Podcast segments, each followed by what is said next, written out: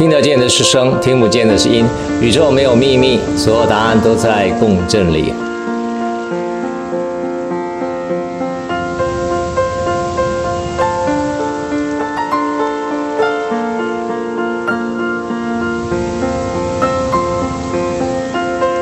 我是杰克，欢迎来到杰克和你聊聊天，让我们共同面对人生的课题，一起调整我们内在的音，逐步转化我们的困境，最终希望能够跳脱人类的维度啊。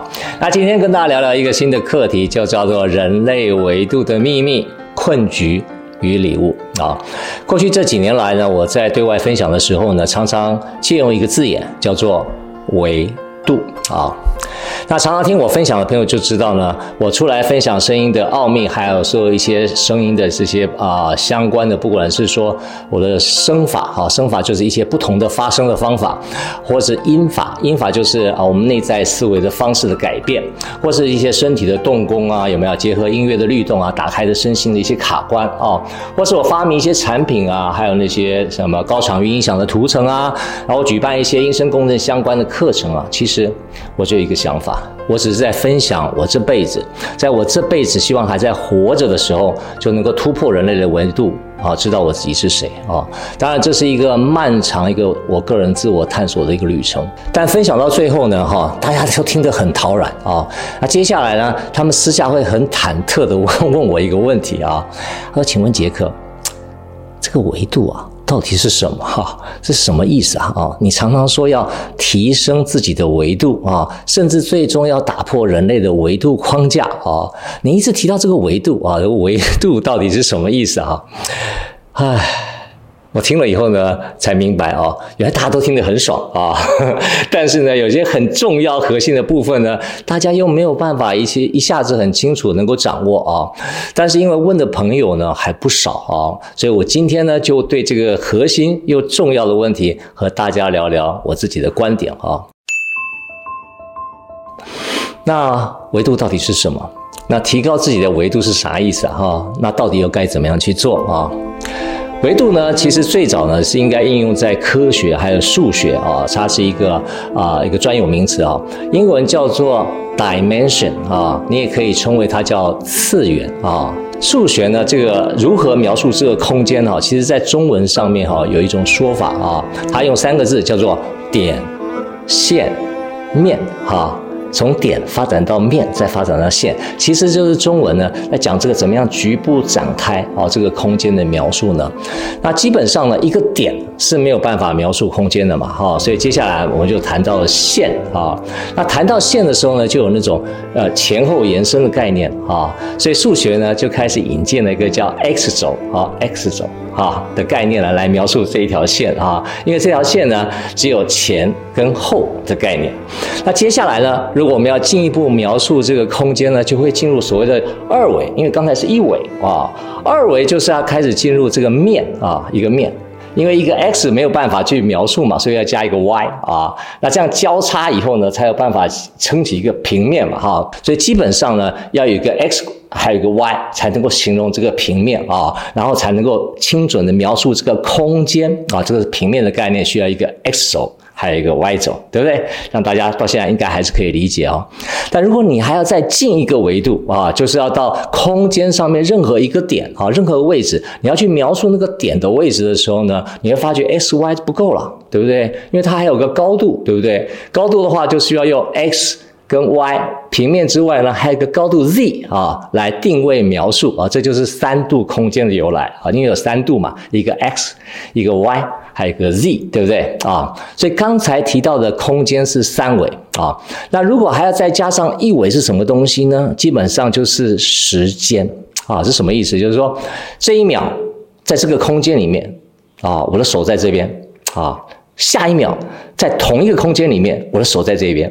啊，那你看看这个三维的同一个空间，再加上时间，上一秒，再加上下一秒，啊，就变成说，虽然在同级一个空间里面，可是呢，它有时间的先后顺序，啊，这个就是我们四维的概念，哈。基本上，我们人类用四个维度啊，就可以描述目前我们人类所有的世界了啊。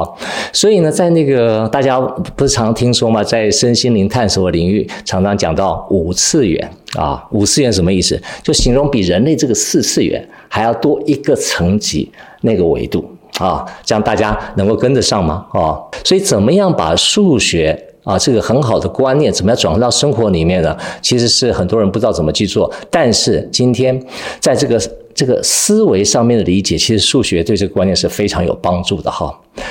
刚才我们讲到一维、二维、三维、四维，对不对？其实。更高的维度，或是更多的维度，它可以很清楚，或是很轻松的去解释它更低一个维度的所有的现象啊。比如说 x y 一个平面，对不对？它就涵盖了一个 x 啊，所以是很容易理解的。所以以平面的角度，它是很能了解一条线的关系。所以一个 x y 啊二维，它很容易去理解 x。或了理解 y 啊，所以平面是很容易能够解释线性的，这是很能理解的啊，因为线本身就涵盖在平面里面。但是，但是反过来就不一样哈，比较低的维度是没有办法完全清楚描述它更高一个维度的状态，这是一个非常重要的重点啊。例如 x y，它是没有办法。完整的描述 z 这个维度啊，因为 x y 就是 x y 啊，对不对？x y 不是 z 啊，对不对？所以你在 x y 里面，你用尽所有的描述都是平面的那个东西啊，你没有办法表达 z，因为 x y 怎么样？它不是 z 啊。那为什么杰克要讲到这里哈？因为数学可以帮忙我们去理解这一些事情哈。因为我们知道远古的圣人啊。他们所要表达的一些境界啊看维度，是超越我们人类四次元的境界啊。如果他们讲的是人类四次元境界的事情的话，那就不会有流传这么久到现在，我们人类还会分不清楚、讲不明白啊。那之后呢，还会分很多的派系啊、宗门啊、分支啊、体系啊，对不对？比如说，我们还分天主教啊、基督教啊、东正教啊、犹太教啊，对不对？然后派系里面可能还分长老教会啊、西安教会啊啊，诸如此类的哈。那像佛教，哦，那还有分什么？禅宗啊、净土宗啊、华严宗啊、天台宗啊，其实这些都是远古圣人本来想要讲的东西，可是因为说不清楚、讲不明白啊，所以经过这么久以后，就发觉怎么样？讲得越不清楚，越不明白啊！所以为什么这么多分支啊？为什么这么不同的看法会出现？那我们现在呢，就要试着用维度，用数学的维度啊，去理解我们现在在思考上面所遇到的困境，来试试看。就刚才我们用数学的架构来理解，因为 x y 它是完全没有办法形形容 z 的世界嘛，对不对？因为 x y 就不是 z，所以大家可以试着去理解哈。我们人类四维次元所有的描述、所有的形容、所有的文字，甚至你所有不同程度的感受或体验，接下来你要有心理准备哦，包括光啊。都没有办法完整的诠释更高一个维度的状态啊？为什么？因为四次元是没有办法完整的描述五次元啊，更不要说更高的维度了啊！这个东西呢，是我现在所提出来的。如果你从这个角度去入手的话，你就会慢慢理解为什么。接下来就有点挑战大家的思维了哈！我想了很久，到底要不要讲哈？你有没有注意到？圣经所有的章节，圣经哦，Bible 啊，所有章节都不是耶稣基督写的，都是他后面的门徒啊记录以前的事情。那你有没有发觉很巧合的一件事情啊？佛经所有的内容啊，就释迦牟尼佛讲那个佛教的佛经啊，也没有一个字是释迦牟尼佛亲自写下来的啊。也是后面的门徒啊，不管用什么样方式去记录以前释迦牟尼佛在世的一些讲经说法的情形啊。各位，当然我不是历史学家了哈，你们可以去回顾一下，应该是在当年应该还是有文字的啊，还是可以书写的，对不对？那为什么当年这些圣人们他不把它写下来啊，让后面的人奉为圭臬啊？那也可以减少一些争端啊，不会再有分什么旧约啊、新约啊哈。那为什么这些圣人不写下来呢？为什么？这一点啊，我我想了很多年，我也卡了很多年，其实我搞不明白啊。后来呢，我尝试用我自己的观点啊去看这件事情，因为我觉得啊，这些圣人们他怕大家误会，真的他怕大家误会，他真的怕大家走错路啊。他因为他一写下来就是四次元的文字，四次元的感受，四次元的理解啊。其实啊，人类的文字，不论是中文，或是印度的梵文，或是有些人认为是佛陀那个时代他们所沟通的叫巴利文啊。有些人很纠结啊，哦，他念的这个啊，这个什么咒语啊，哎，一定要是梵文的啊，中文的一定觉得不灵啊，或者说他看的经典啊，最最应该一定要是佛陀那时候是巴利文写的哈，为什么？因为佛陀当时不是用那个印度的梵文嘛，啊，当然我不是历史考据专家啊，有些人坚持还是用巴利文哦，为什么？因为他觉得这个是远古圣人所传递的第一手的资讯，所以他要看最原始的东西啊。其实呢，还有呢，那种西方人呢、他很坚持在看那个古古代的经典的时候呢，他不是用看英文嘛，因为英文是英文是后来的事情，他很坚持用拉丁文啊，甚至古拉丁文或是古希腊文啊。其实坦白讲了哈，不管你用什么文啊，那都是人类四次元啊四次元维度表达的工具哈。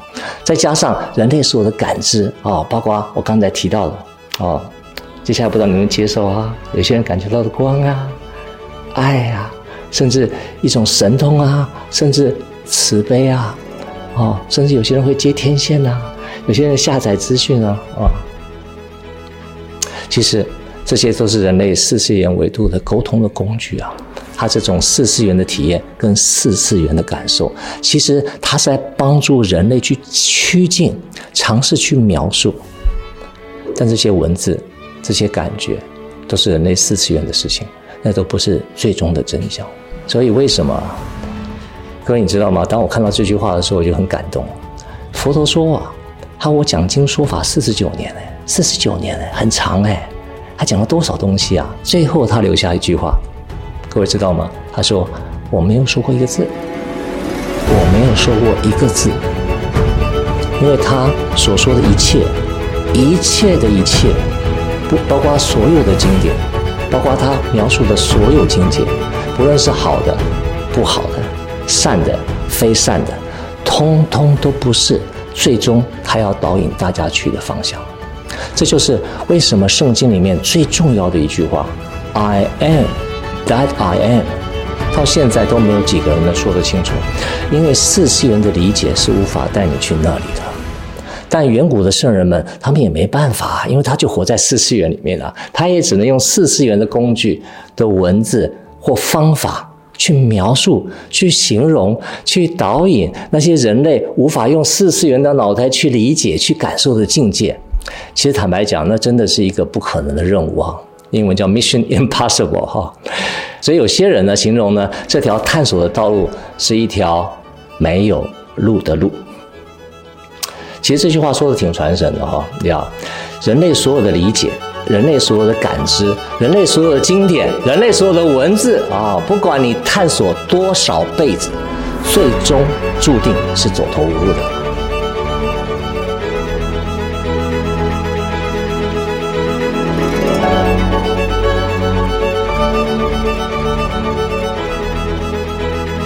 这是我们身处于四次元的困局啊！但是很神奇的一件事是说，还有一条路。叫做没有路的路，很奇妙啊！现在的量子力学里面有谈到叫量子跳跃啊，英文叫 quantum leap，就是你在思维上有一个量子跳跃，就是在谈论这条没有路的路啊。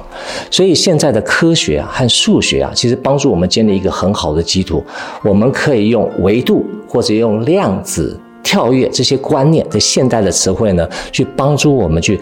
探索那条没有路的路。其实以前的圣人比较辛苦了哈，你看像佛陀的学生啊，也没办法去什么地方啊，呃，终其一生都在印度的恒河边啊走来走去哈，不是河的这一边就是河的那边哈，没有像我们现在可以四处飞来飞去啊，去开拓我们的视野啊哈。他们大部分也没受过什么教育啊哈，其实其他的形容词都听不太懂哈，所以佛陀当年只能用什么啊恒河啊哈，恒河沙啊哈来形容导引那条没有路的路啊。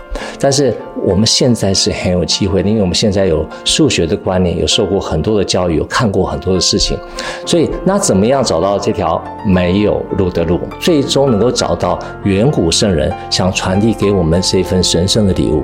其实这就是杰克和你聊聊天，陆陆续续想要跟你分享的内容。透过内在因的转化、认知的调整，一步步陪伴大家找到那条没有路的路。以上就是我今天杰克和你聊聊天的内容。那我相信透过这样的分享，希望能够打开你内在的音。那我们下回见。